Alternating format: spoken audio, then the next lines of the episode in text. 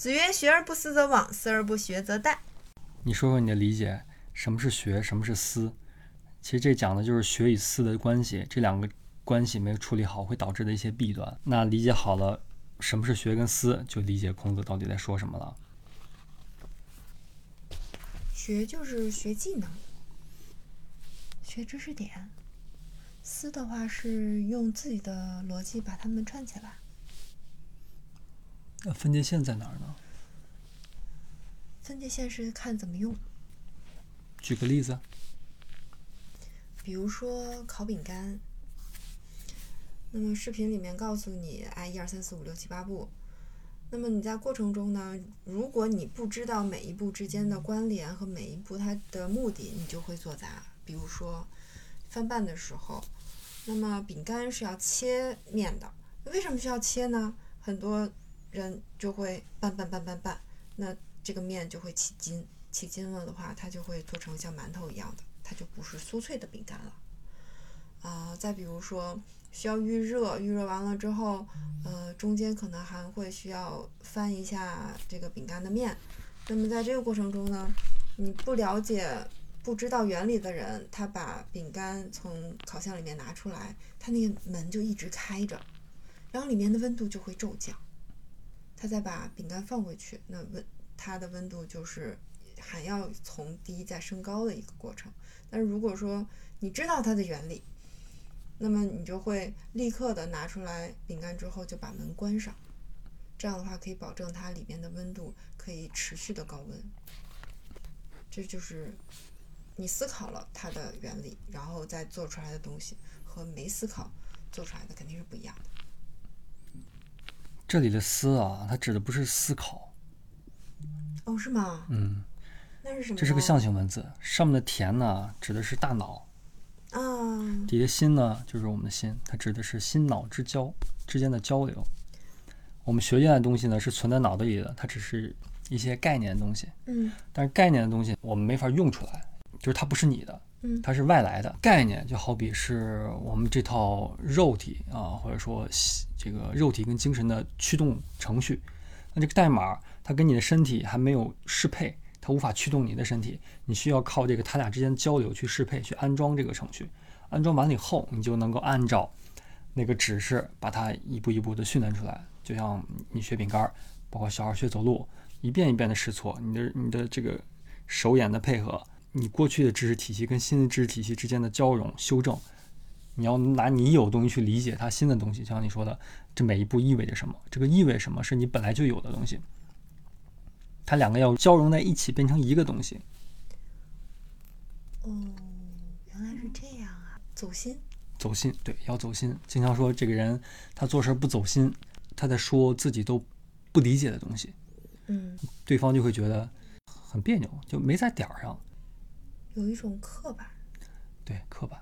他用的是不属于他的东西。嗯，有好多知识分子也是多的引经据典。背起来跟背贯口似的，那其实那东西都不是自己的。然后像是自己的是什么人呢？就像这些我们说的孔子啊、孟子啊，随便学生问个问题，一说话就留到现在了，就留个几千年。他没有说背出来了，那只是正好他用他自己的经验以及语言组织模式去解了对方的一个扣儿，然后那个表达方式就变成了一种。文字的串联模型，这个模型就变成我们现在所谓的经典。好多经典都是这么来的，《道德经》啊等等的，一气呵成。那是来自于他的心，等于是从他的心到他的脑，然后再从别人脑到我们的脑，我们再需要从我们脑到我们的心，这么一个过程。嗯。所以说，一千个人有一千个哈姆雷特，是因为他们的心的编程是不一样的。哈姆雷特在他这里就是他认知的那一个，嗯，他已有东西不一样，那个外来的程序能够勾出来他的东西也就不一样。嗯，哦，原来如此。然后我们看一看，如果只是学而不思呢，就会枉。嗯，枉就是亡，意思就是留剩不下东西。竹篮打水一场空的对。就这感觉。嗯你是学了好多，没有一个你能用得出来的。那学的这一些，如果不撕，它就真的什么也没有了吗？就一只是个概念只是个概念，它留不下真正实在的东西。那怎么撕呢？什么才叫撕？要走心，怎么才算走心？要行出来，知行合一。就这个是思过了之后的表现，就是怎么才叫走心？它有概念层面的思，然后也有到行为层面的。如果只是说概念层面的话，其实一段文字啊，它每一个文字呢，都是有它背后的那个所指的，文字都是能指。嗯如果你不管它的所指，只看能指，就这个字儿本身的话，就好比仁义礼智信这五个字儿啊，你跟一个外国人讲仁义礼智信，能勾出来他啥东西？那听不懂，他听不懂，对吧？嗯但是如果这个外国人你非让他背，他能背过吧？能，然后呢，有一天他从中国来，他跟别人说仁义礼智信，一说别人就对对他伸大拇指，他是不是就很受用？嗯对他慢慢会学会什么时候说这句话，然后能够得到什么样的别人对他的善待，那他就会用这个，但是他从来不知道他的所指是什么，嗯只是因为他这个能指能勾起来其他人的所指。嗯概念，他没有这个所指，所以第一步的话，你要先把能指背后的所指找到，这就是思的过程。而那个所指呢，很多时候它就是埋在你本来就有的部分里面，因为你学过来的东西，它分成一种是名词，一种叫动词。名词呢，就这东西它是苹果还是它是梨，你见过没没见过？但其实这只是占你小部分的东西，大部分东西就是逻辑关系，就把这个东西的逻辑给你说清楚。也就是说，这些呃名词性的东西，你其实已经已经大部分是有的，你需要拿一个新的关系把你过去已有的东西给组织起来，它就会变成一个新的东西。嗯就好比你把一个苹果，呃，变成一个苹果派的过程，嗯那个感觉。你你你只见过苹果，你也见过那些酱，但你第一次看见苹果派的配方，啊，你的操作呢就是把你心中的苹果跟那些素材全刀出来，然后先怎么下刀子，再怎么烤，再怎么放什么糖糖霜等等的，变成一个苹果派的过程。就那些东西你都是有的，你只是用什么样次序、什么样的链接去链去把它给变出来。那当然也有一些部分是你是有这些关系，但是缺个东西，你学来都是你没有的东西，然后跟你已有东西东西产生一个化学反应，产生的一个结果，啊，这就是思的过程。对。那么最早出现在你心里的那个底层的，可以和你学来的东西融合在一起的思的那个是怎么来的？那总有说小朋友啥也不知道，他怎么撕呢？他那个时候就没有撕吗？小朋友肯定要从最开始的最基本的概念开始。都是概念、概念、概念叠加出来的吗？你跟小孩教他字儿，你指了一个苹果说苹果，他这么学哦，嗯苹果，嗯然后你再教他好吃，然后他刚吃个美美的东西，他就知道、哦，这叫好吃，嗯他就开始建立基本的能指与所指的关系，嗯这是最基本的。包括你去学一个技能的时候，就像你刚才说做饼干那些东西，嗯就那些什么什么手法呀，那些材料啊，那我我没有见过，我都听不懂。嗯但是你也是一开始慢慢的建立起来的。嗯。那有没有可能说，呃，我缺少一块东西，那么我现在学来的那些内容就没有办法经过司，我就只能往。